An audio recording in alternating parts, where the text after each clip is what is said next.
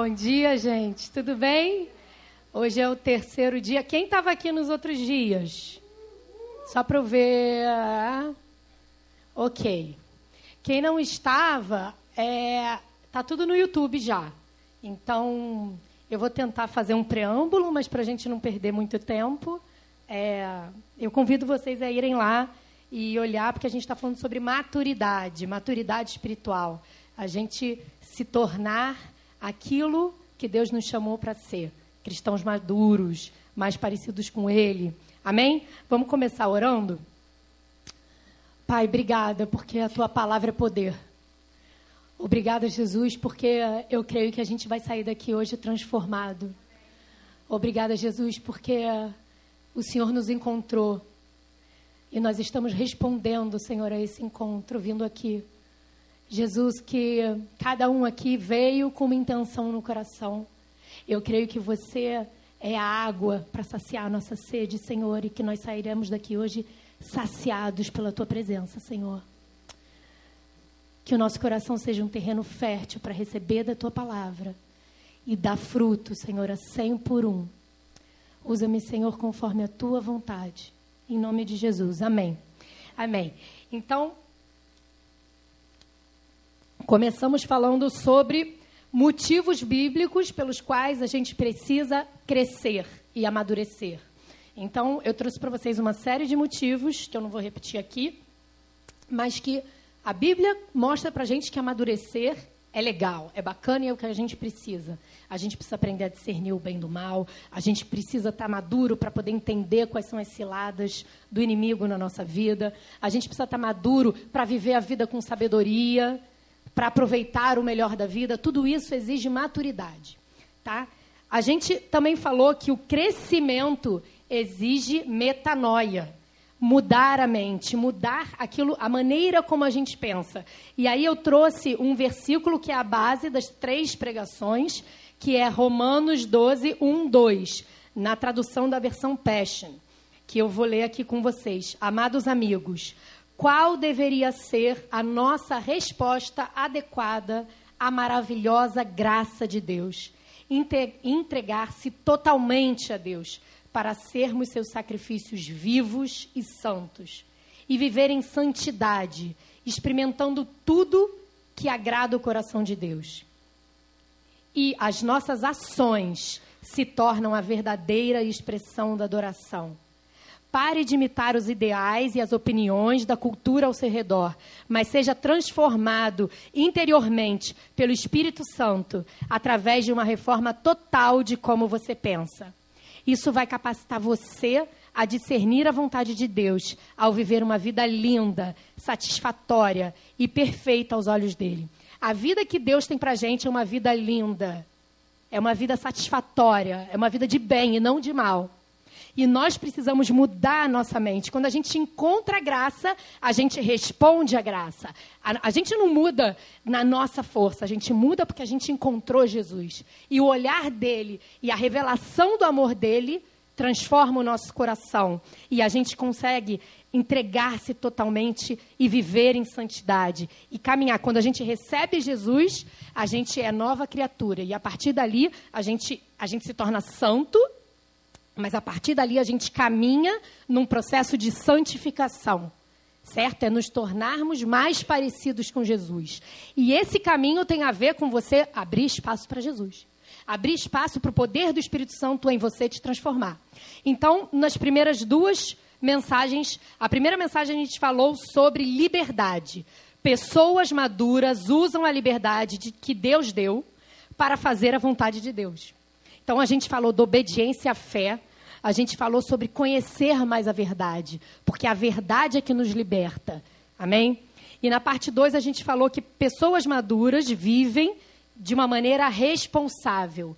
Nós somos responsáveis pelo nosso crescimento espiritual. Então a gente precisa ser intencional nesse crescimento. A gente precisa aprender a ser disciplinado por Deus, aprender a permitir que a luz de Deus entre na nossa vida e que a gente seja transformado. Ainda contei aqui da história da minha filha, que a gente leu que Jesus ressuscitou e dobrou o linho, o pano de linho antes de sair. Eu falei, tá vendo, Manu? até Jesus dobra a roupa.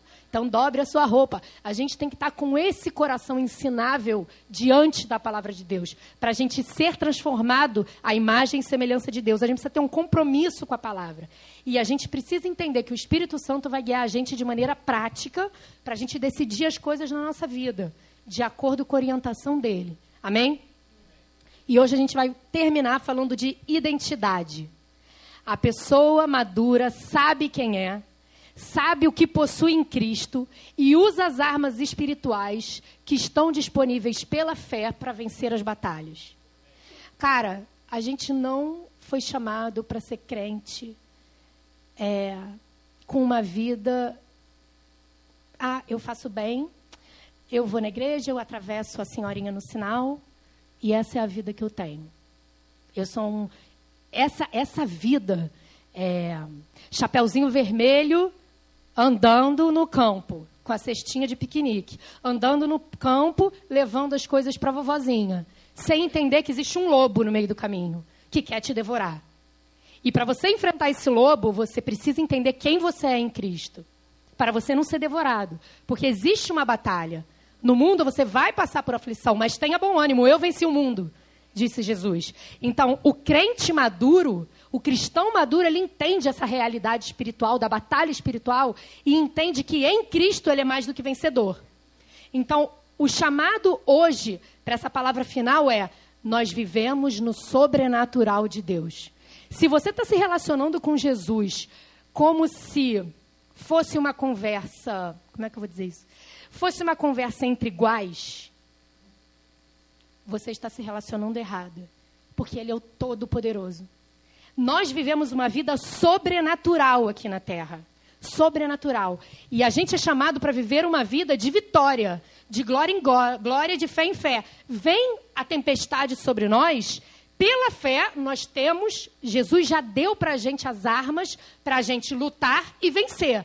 Agora, se a sua vida, você é crente há sei lá quantos anos, cristão há sei lá quantos anos, e a sua vida não tem uma demonstração real de vitória, você não está andando em vitória, você precisa entender quem você é em Cristo. Para você batalhar e vencer. Porque o nosso chamado é de vitória. Amém? Tem o lobo mal, mas você vai chegar porque Deus está do seu lado. Se Deus é por você, quem pode ser contra você? Amém? Então, vamos lá. Você foi plenamente perdoado. Essa é a sua identidade. Você é perdoado. Por que, que eu vou ter que dar uns, uns, uns passinhos para trás, tá? Isso pode ser básico, mas é importante. É uma base importante. A gente não pode abrir mão de entender que nós fomos plenamente perdoados. Por que, que isso é importante? Porque se você não entende a sua identidade em Cristo, no dia que vem a batalha, você acha que você merece, que Deus está fazendo isso porque para te castigar.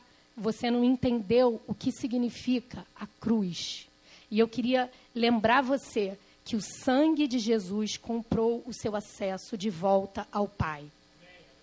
E hoje você está em paz com Deus. O que, que isso significa? O seu pecado não pode te afastar, não te tira da condição de filho perdoado. Você é perdoado. Então, um tribunal, ok? Todo mundo aqui quer é, encontrar um justo juiz. Um Deus que é justo, que é santo, que olha a realidade do mundo e condena o mal. Não é isso que a gente quer? No fim, eu quero encontrar um, um juiz justo, que vai falar: o mal tem que ser condenado. Ao mesmo tempo, quando eu encontrar esse juiz, eu quero que ele olhe para mim com olhos de amor. Porque se ele olhar em mim o meu mal, eu sei que o, meu, o mal que há em mim, na hora que eu encontrar a santidade desse juiz, eu também vou ser destruída. Então, o que, que Jesus fez na cruz foi o seguinte: pensa no tribunal, você está sendo acusado pelo mal que você fez durante a sua vida. E aí você está sendo acusado e segue a lista. Todas as coisas que você fez todos os dias da sua vida, todos os pecados, todos os erros, tudo. Toda a maldade que há em você. Amém? Todo mundo sabe que tem maldade no coração também. E aí Jesus entra no tribunal como seu advogado e vira para o pai E o, qual é o salário do pecado? A morte. Você deveria ter sido condenado à morte. É isso que todos nós merecíamos. Mas Jesus vem e ele se coloca e fala assim: Pai, eu vou pagar no lugar dele, eu vou pagar com a minha morte. E na hora que Deus e que Jesus se sacrifica em obediência e se morre na cruz no seu lugar, Deus é justo e santo, ele não pode te condenar por uma coisa que Jesus já pagou, porque seria injusto. A dívida já foi paga, foi consumada. Então, o que, que isso significa? Quando eu entendo que eu sou plenamente perdoada, não tem a ver com aquilo que eu fiz, não é o meu mérito, tem a ver com aquilo que Jesus fez por mim. Porque um justo juiz, santo juiz, julgou Jesus no meu lugar. E agora eu tenho acesso ao Pai novamente. O véu foi rasgado. Agora eu posso me chegar a Deus porque o sangue de Jesus está sobre mim. E por causa do sangue dele, eu posso de novo entrar na presença de Deus sem medo de ser fulminada. Amém? Vamos ler juntos aqui. Efésios 2, 8, 9. Porque pela graça sois salvos por meio da fé. E isso não vem de você, é dom de Deus. Não vem das obras para que ninguém se glorie. Vem pela fé, vem pela graça e você toma posse pela fé. Foi pela graça de Deus, pelo amor dele, porque ele, no, no tribunal, ele resolveu se entregar no seu lugar. Então, nada que você faça ou que você deixa de fazer muda essa posição, uma vez que você aceitou entrar debaixo desse sangue. Amém? embaixo do sacrifício dele, debaixo dessa aliança. Vamos lá, 2 Coríntios 5, 21. Aquele que não conheceu o pecado, o fez pecado por nós, para que nele, Cristo, fôssemos feitos justiça de Deus. Vamos, Romanos 8:1. Agora, portanto, não há nenhuma condenação para os que estão em Cristo Jesus. Não há mais condenação sobre você, porque Jesus pagou o preço no seu lugar ok? Então, quando você estiver vivendo a sua vida no meio da tribulação e você ouvir a voz, ah, você não pode porque você fez aquilo, você tem que lembrar a sua condição de plenamente perdoado. E a gente falou aqui nos dois primeiros dias sobre como o Espírito Santo ele muda, ele joga luz nas nossas, no nosso coração e as nossas ações são transformadas pela luz dele. A gente sai da treva. Então, muitas coisas na nossa vida acontecem de ruim porque a gente escolheu mal. Foram escolhas ruins. Agora, a gente tem, a gente tem a palavra de Deus, o Espírito Santo, para conduzir a gente com sabedoria na nossa vida e acertar o alvo, a metanoia, voltar para a luz. Ok? Agora, existem coisas que vêm contra nós, que é o lobo da Chapeuzinho Vermelho no meio do jardim, no meio do caminho, do bosque. E para isso, você tem que lembrar que, como filho amado, como plenamente perdoado, eu tenho direito em Cristo de lutar essa batalha e vencer. Ok? Você é um filho amado, você é parte da família e você tem direito à herança que Jesus conquistou. Então vamos ler juntos aqui sobre o que, que significa ser um filho amado. Romanos 8, 15 e 17. Vocês receberam o Espírito que os torna filhos por adoção, por meio do qual clamamos: Abba, Pai. O próprio Espírito testemunha no nosso espírito que somos filhos de Deus.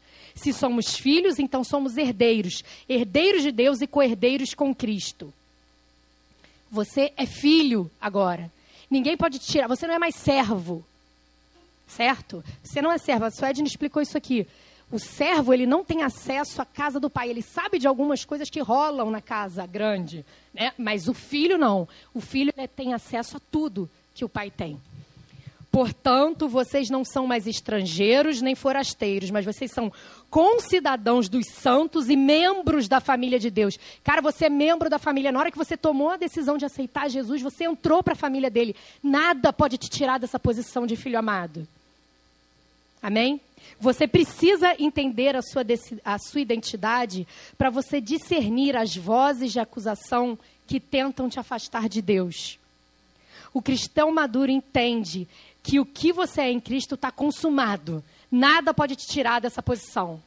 Então, cara, vive a sua vida lembrando disso. Lembrando, eu sou um filho amado. Eu tenho direito, eu não preciso mendigar das migalhas, porque eu sou filho, ele conquistou uma herança para mim. Outro dia eu encontrei uma pessoa que ela era filha única, neta única, uma conhecida.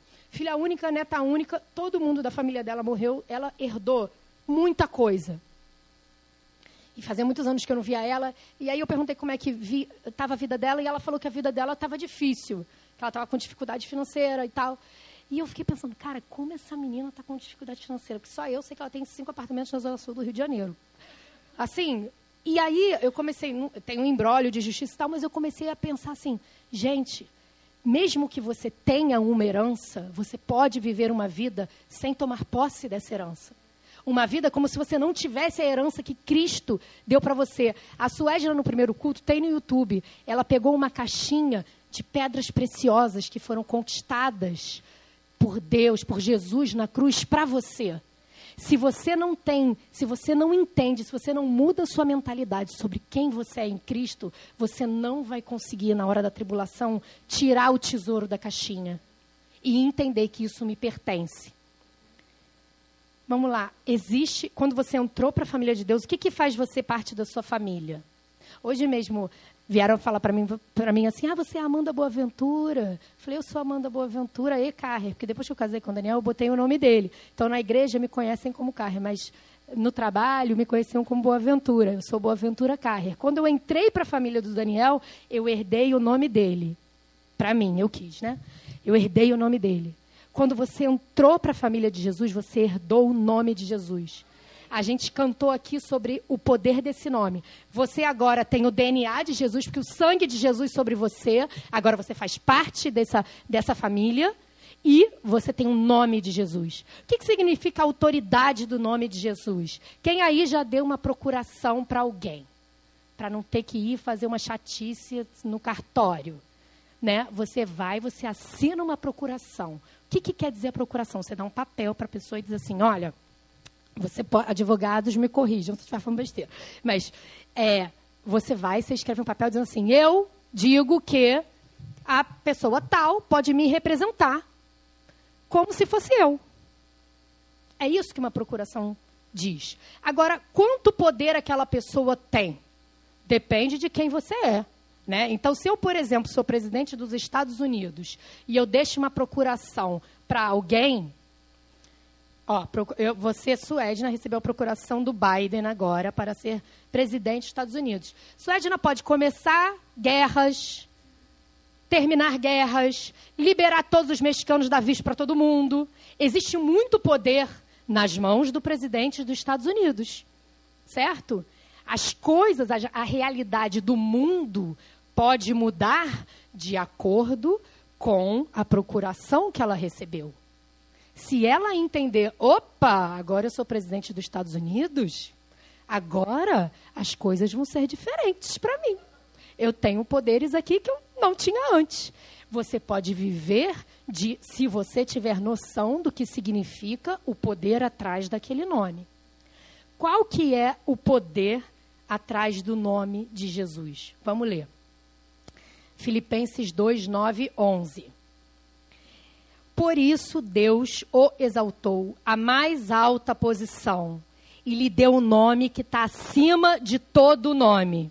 Biden, Obama, Netanyahu, todos, Hamas, todos que vocês quiserem. O nome de Jesus está acima de todo nome, para que nome, ao nome de Jesus se dobre todo o joelho, no céu, na terra e debaixo da terra. E toda língua confesse que Jesus Cristo é o Senhor, para a glória de Deus Pai. Não é um nome que tem autoridade nessa terra. É um nome que tem autoridade em todas as dimensões espirituais. Nessa terra, no alto e abaixo. Tudo se subjuga ao nome de Jesus. E essa procuração está comigo e com você. Não é pouca coisa.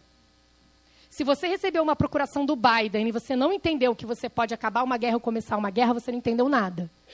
Existe poder no nome de Jesus. Digo a verdade. É, João 14, 12, 12, 14. Digo a verdade: aquele que crê em mim fará também as obras que eu tenho realizado. Fará coisas ainda maiores do que essas, porque eu estou indo para o Pai. Eu farei o que vocês pedirem em meu nome, para que o Pai seja glorificado no Filho. O que vocês pedirem em meu nome, eu farei. Marcos 16, 17. Esses sinais acompanharão aqueles que creem. Em meu nome expulsarão demônios, falarão novas línguas, pegarão em serpentes, e se beberem algum veneno mortal, não lhes fará mal nenhum. Imporão as mãos sobre os doentes e esses ficarão curados. Cara, Jesus aqui na terra, ele combateu o inferno. Você lê os evangelhos, você vê Jesus curando, libertando, cara, explodindo com as forças do inferno. Esse mesmo poder, essa autoridade do nome dele, está disponível para você e para mim. Essa é a tua herança. Então a gente tem que tomar uma posição, usar o nome que pertence a gente e sabendo, eu posso usar esse nome porque eu pertenço a ele. Eu sei de quem eu sou, filha. Então esse nome não é um nome emprestado, não é um nome que eu não posso usar. Independentemente do que eu faço, é um nome que me pertence. E eu vou usar em nome de Jesus para combater as forças do mal na minha vida. Amém? Quando o que eu quero que vocês saiam daqui cheios é pensando assim, cara, quando o mal vier contra mim, quando tiver o problema na minha família, quando tiver o problema na minha casa, no meu casamento, no meu trabalho, e eu sentir, cara, eu posso repreender isso em nome de Jesus, tem poder nesse nome. Amém? E existe também o poder do Espírito. Eu amo o livro de Atos. Eu acho que é um dos meus favoritos. Porque o livro de Atos é assim, eu me sinto é, junto com eles lá. Porque é uma galera que andou com Jesus e não entendeu metade do que Jesus falou. E aí, o que acontece no livro de Atos, né? Jesus morre. Então, os discípulos eles achavam que Jesus ele ia tomar posse, né? Ele ia ser o rei o rei real, que ele ia implantar um reino né, para acabar com o, o Império Romano estava oprimindo Israel, eles acharam que era uma coisa real, que ele ia virar rei, né? E aí de repente Jesus morre, crucificado injustamente. E aí aquela galera que estava seguindo Jesus não entende nada e se acovarda e foge. E aí fica aquela, aquela coisa, todo mundo deprimido, porque Jesus morreu, acabou a esperança, Jesus ressuscita. Aleluia, Jesus ressuscitou. E eles começam a ter um pouquinho mais de entendimento do que estava rolando. Mas aí Jesus volta e fica 40 dias por aqui, acabando de ensinar o que ele não tinha, não tinha explicado. E aí chega é, Atos 1, 8, 11. Adoro.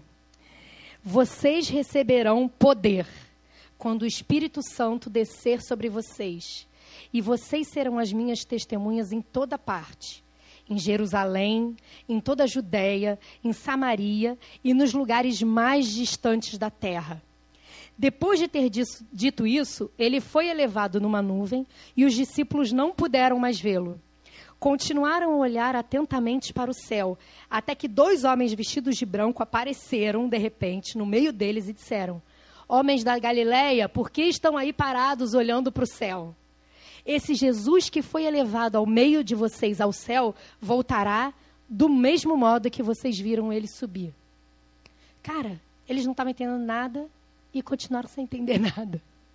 Porque Jesus voltou e aí a alegria voltou e tudo voltou. Eba, minha esperança voltou. Jesus vive, aleluia, aleluia. 40 dias e de repente, pum, eles estavam comendo, pá, Jesus vai ao céu.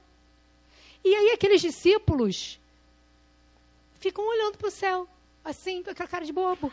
Cara, como assim? Jesus foi embora de novo. Não estou entendendo nada. E Jesus falou assim: Eu vou deixar com vocês poder. E eles estão com tanta cara de bobo olhando para o céu que tem que aparecer dois anjos dizendo assim: Galera, acorda! Acorda! Acabou. Essa fase agora é outra. Mudamos de fase. Jesus vai voltar. Vocês têm que ter expectativa no coração, porque Jesus vai voltar.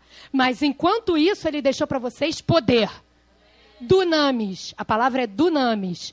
Dunamis é dinamite. Sabe dinamite? Poder explosivo para trazer coisas que não existem à existência.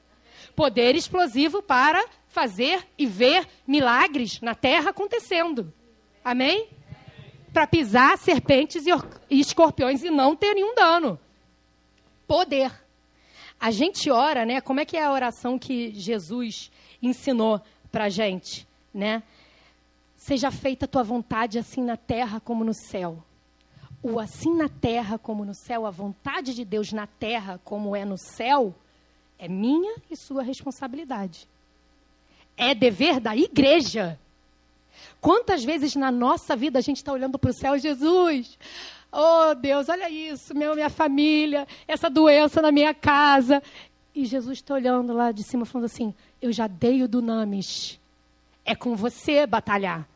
Eu já te dei o poder do Espírito Santo para você vencer. Para você vencer.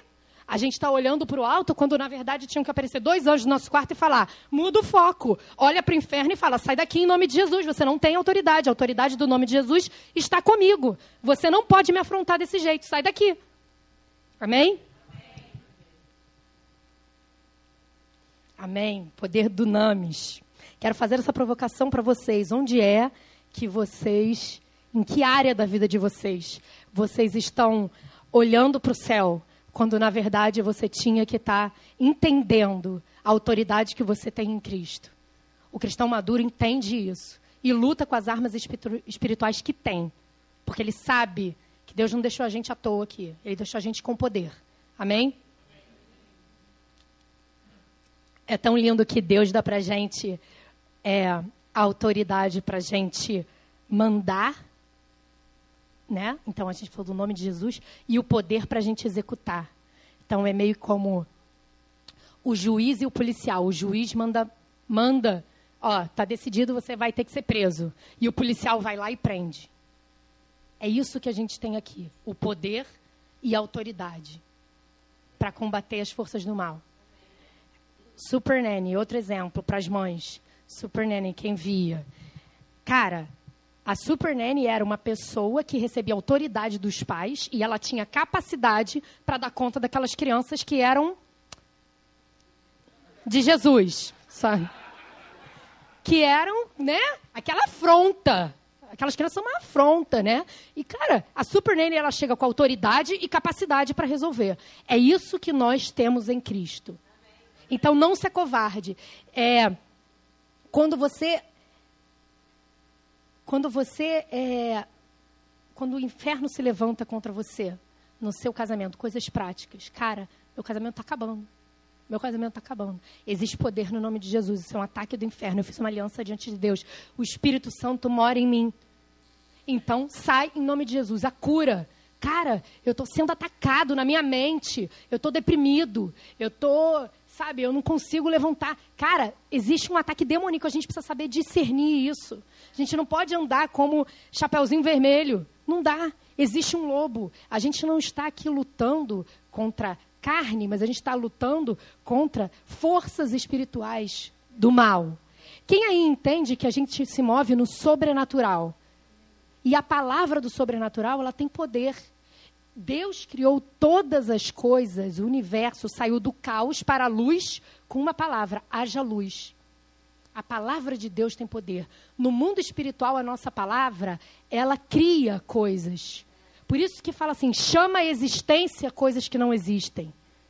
É por isso que se você disser a esse monte, não é se você orar, não é, é se você disser esse monte, levanta e lança-te no mar, isso vai acontecer, porque a sua palavra tem poder. Então, cara, entende as suas armas espirituais em Cristo, a tua herança em Cristo e batalha as suas, as suas batalhas confessando aquilo que Deus diz. Olha só, existe uma batalha. Deus está dizendo uma coisa sobre você. Você é curado, plenamente curado. Por quê? Porque a herança em Cristo. Na cruz, nós fomos curados. Pelas pisaduras dele, nós fomos sarados. Cara, então eu vou dizer aquilo que Deus diz. Porque posso te dizer, o diabo já está dizendo dele. Você vai concordar com quem? De que lado você está dessa batalha? Não, eu estou do lado de Deus. Deus é comigo. Eu sei quem eu sou, então eu vou dizer aquilo que Deus diz sobre mim. Até que o mundo, se, o mundo manifeste aquilo que Deus diz. Até que a verdade de Deus se manifeste na minha vida. Isso é fé, cara. Isso a gente toma posse pela fé. Agora, se você não entende que o mundo espiritual é movido no poder, você vai viver nessa esfera aqui. Na esfera de estou fazendo bem e eu não estou vendo milagre nenhum acontecendo, não levo uma vida vitoriosa, só tomo na cabeça, porque você não está entendendo o jogo. Você não está entendendo o jogo. E esse jogo, ele é um jogo que Deus já te deu todas as armas. Amém? É, nossa, hoje eu tô express, estou terminando. Com a gente precisa buscar a plenitude do Espírito Santo. Pouco depois, né, desse episódio veio o Pentecostes na Bíblia, lá em Atos. E o povo ele recebe o poder, o batismo no Espírito Santo, o poder do Espírito Santo. E é impressionante como você vê uma pessoa tipo Pedro, que, sei lá, dois meses antes, menos, né? Tinha negado Jesus covardemente. E naquele dia ele recebe o poder e ele vai, ele se levanta e ele prega o primeiro sermão de Pedro, cheio de poder, cheio de fogo, cheio de dunamis, e três mil pessoas se convertem. E a partir dali a igreja, você vai ler o livro de Atos, é a história da igreja indo de Jerusalém e vai para outro lugar, e vai para outro lugar, e vai pegando fogo. Cara, isso não foi. O fogo não pegou pelo poder da força de Pedro, mas pela unção do Espírito Santo pela unção do Espírito Santo. Aquele cara que dois meses antes, 40 dias antes, estava negando Jesus, agora ele estava andando e dominando e pregando o evangelho com poder, porque ele recebeu o poder do Names do Espírito Santo. A gente precisa dessa ousadia do poder do sobrenatural de Deus. E isso vem através do batismo do Espírito Santo. A gente precisa entender que Deus quer, tem mais para nós. Nós recebemos Jesus aqui mas existe um poder sobre nós, que é para a gente fluir nos dons e edificar a igreja e mover no sobrenatural. Você acredita que você está lidando com Deus que é sobrenatural? Ele é sobrenatural. Ele é, ele é capaz, Jesus, fazer milagres. Eu não sei, assim, milagre. A pessoa era cega, a pessoa voltava a ver. Dá para explicar? Não dá para explicar. É sobrenatural. E é isso que nós temos. É isso que nós temos à disposição da gente. O sobrenatural, a cura. Cara, levanta e anda. Pedro vira para aquele cara depois, né, que estava paralítico, e fala: Cara, eu não tenho prata, eu não tenho ouro, mas uma coisa eu te dou. Levanta em nome de Jesus. Levanta em nome de Jesus. Isso eu tenho para te dar. O poder de Deus, o sobrenatural. Eu não sei você. É, você pode viver uma vida cristã sem o sobrenatural? Pode, mas não deve. pode, mas não deve. Porque o cristão maduro, ele quer ser a imagem e semelhança de Jesus. Isso tem a ver com o seu caráter, como a gente falou aqui nos dois primeiros dias, mas tem a ver com o poder que Jesus andou na terra. Porque a terra está precisando de você com autoridade e poder para ser transformada. Até que Jesus volte. Amém? Vamos levantar, vamos. Estou é, terminando, Lucas pode fazer um sonzinho. A gente precisa ter consciência da nossa identidade. As leis que regem a nossa vida são outras leis. Outras leis. Como você é um ser sobrenatural, existe o sobrenatural de Deus para você. Eu não, eu sou de humanos, ok? E eu sei que tem uma coisa chamada lei da gravidade e eu sei que tem uma coisa que chamada avião. Eu não sei como é que voa. Eu não sei como é que voa, mas voa. Então eu consigo entender na minha ignorância que a lei da gravidade está lá, porque ninguém se livra da lei da gravidade, mas existe uma lei que rege o avião que consegue estar acima da gravidade e fazer voar. Então, a verdade é, no mundo espiritual, nós somos chamados a viver não pelo natural, não pelas coisas que a gente vê, mas pelas leis que regem o sobrenatural, onde nós somos vitoriosos, onde Jesus já venceu. Amém? Cara, tenha consciência da sua identidade. Não abra mão. Não abra mão da autoridade do nome, do poder da plenitude do Espírito Santo. E viver, viver uma vida vitoriosa. Porque Deus é poder. E se você está vivendo com Deus e não está vendo o poder se manifestar, cara, esse é um convite de abrir o seu coração para receber o dom do Espírito Santo. Ele te pertence, ele é, ele, ele é para você e para mim. Amém? A gente vai orar aqui, a gente tem que fazer a ceia, né? Obrigada. Se você recebeu a sua ceia, a ceia ela nos lembra da nossa identidade. Ela lembra da nossa identidade, quem somos em Cristo. Você não precisa se sentir condenado e dizer eu não sou digno da ceia, porque como eu expliquei para vocês, ninguém era digno porque não é pela obra, é pela graça. Então a gente celebra a ceia para lembrar aquilo que Jesus fez por mim. Aqui, esse momento da gente lembrar, Jesus, obrigada, porque você se derramou, derramou o seu sangue. Você foi moído no meu lugar. Diante do juiz, você pagou o preço por mim. Se fosse por mim, eu realmente, Jesus, eu não tenho nada para te dar. Mas você me ama de tal forma que você obedeceu e morreu no meu lugar. Por isso eu posso tomar a ceia. Não tenha medo de tomar a ceia porque você não está pronto para a ceia. Ele morreu no seu lugar para que você tivesse acesso ao banquete. Você quer ter uma herança e usufruir dessa herança? Ou você quer ser que nem a pessoa que eu encontrei que tem a herança e não consegue usufruir e está vivendo uma vida miserável? Esse é o convite para a gente aqui. Vamos tomar, comer o pão agradecendo o que Jesus fez por nós na cruz.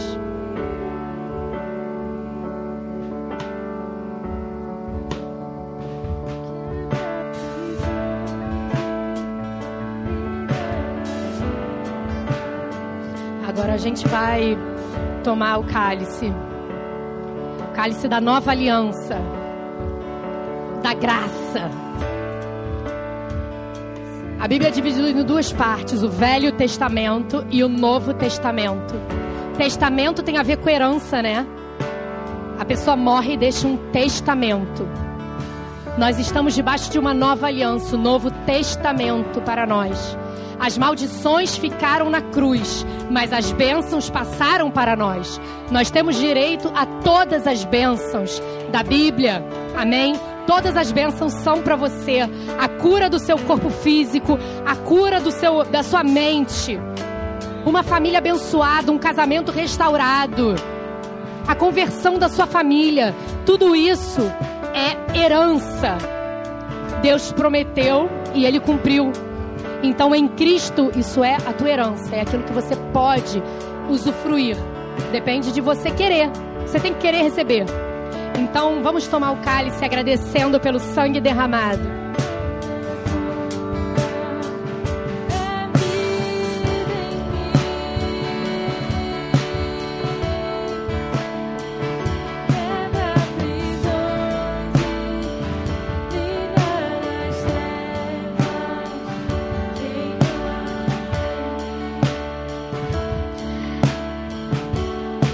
Autoridade do nome de Jesus, ela quebra prisões, é o que a gente está cantando aqui. Ela quebra prisões, ela brilha nas trevas. A gente declara o nome de Jesus, não é um amuleto, não é um amuleto crente. É porque a gente entende a autoridade e o poder que está por trás desse nome. Amém? Então eu convido você agora a tirar um momento de oração e deixar fluir e declarar com autoridade o nome de Jesus sobre os problemas da tua vida, sobre os problemas da tua casa, sobre as coisas do teu coração, sobre a tua carne. Declara o nome de Jesus. Até o inferno ouvir esse nome, ele está acima. Ele não é só um nome com poder na terra, ele é um nome com poder diante do inferno. É para declarar uma declaração ao inferno. Você não pode tocar aí. Em nome de Jesus, é uma declaração aos céus. Eu sei a quem eu pertenço. Eu sei o sangue que está sobre mim. Eu sei o quanto custou e o seu, quanto eu sou amada. Vamos tirar um tempo em oração. Se você é batizado com o Espírito Santo, deixa as línguas fluírem. O batismo com o Espírito Santo é o primeiro passo do fluir do Espírito Santo. Deus tem mais para você, é só receber. O dom do Espírito Santo, ele é, ele é livre, ele tem, você tem acesso a ele. Creia, creia e receba. É assim que as coisas acontecem no mundo espiritual. Você crê e você recebe, porque Deus é bom, porque Ele é um Pai de amor e Ele tem uma herança para você. Uma herança, desfrute dessa herança.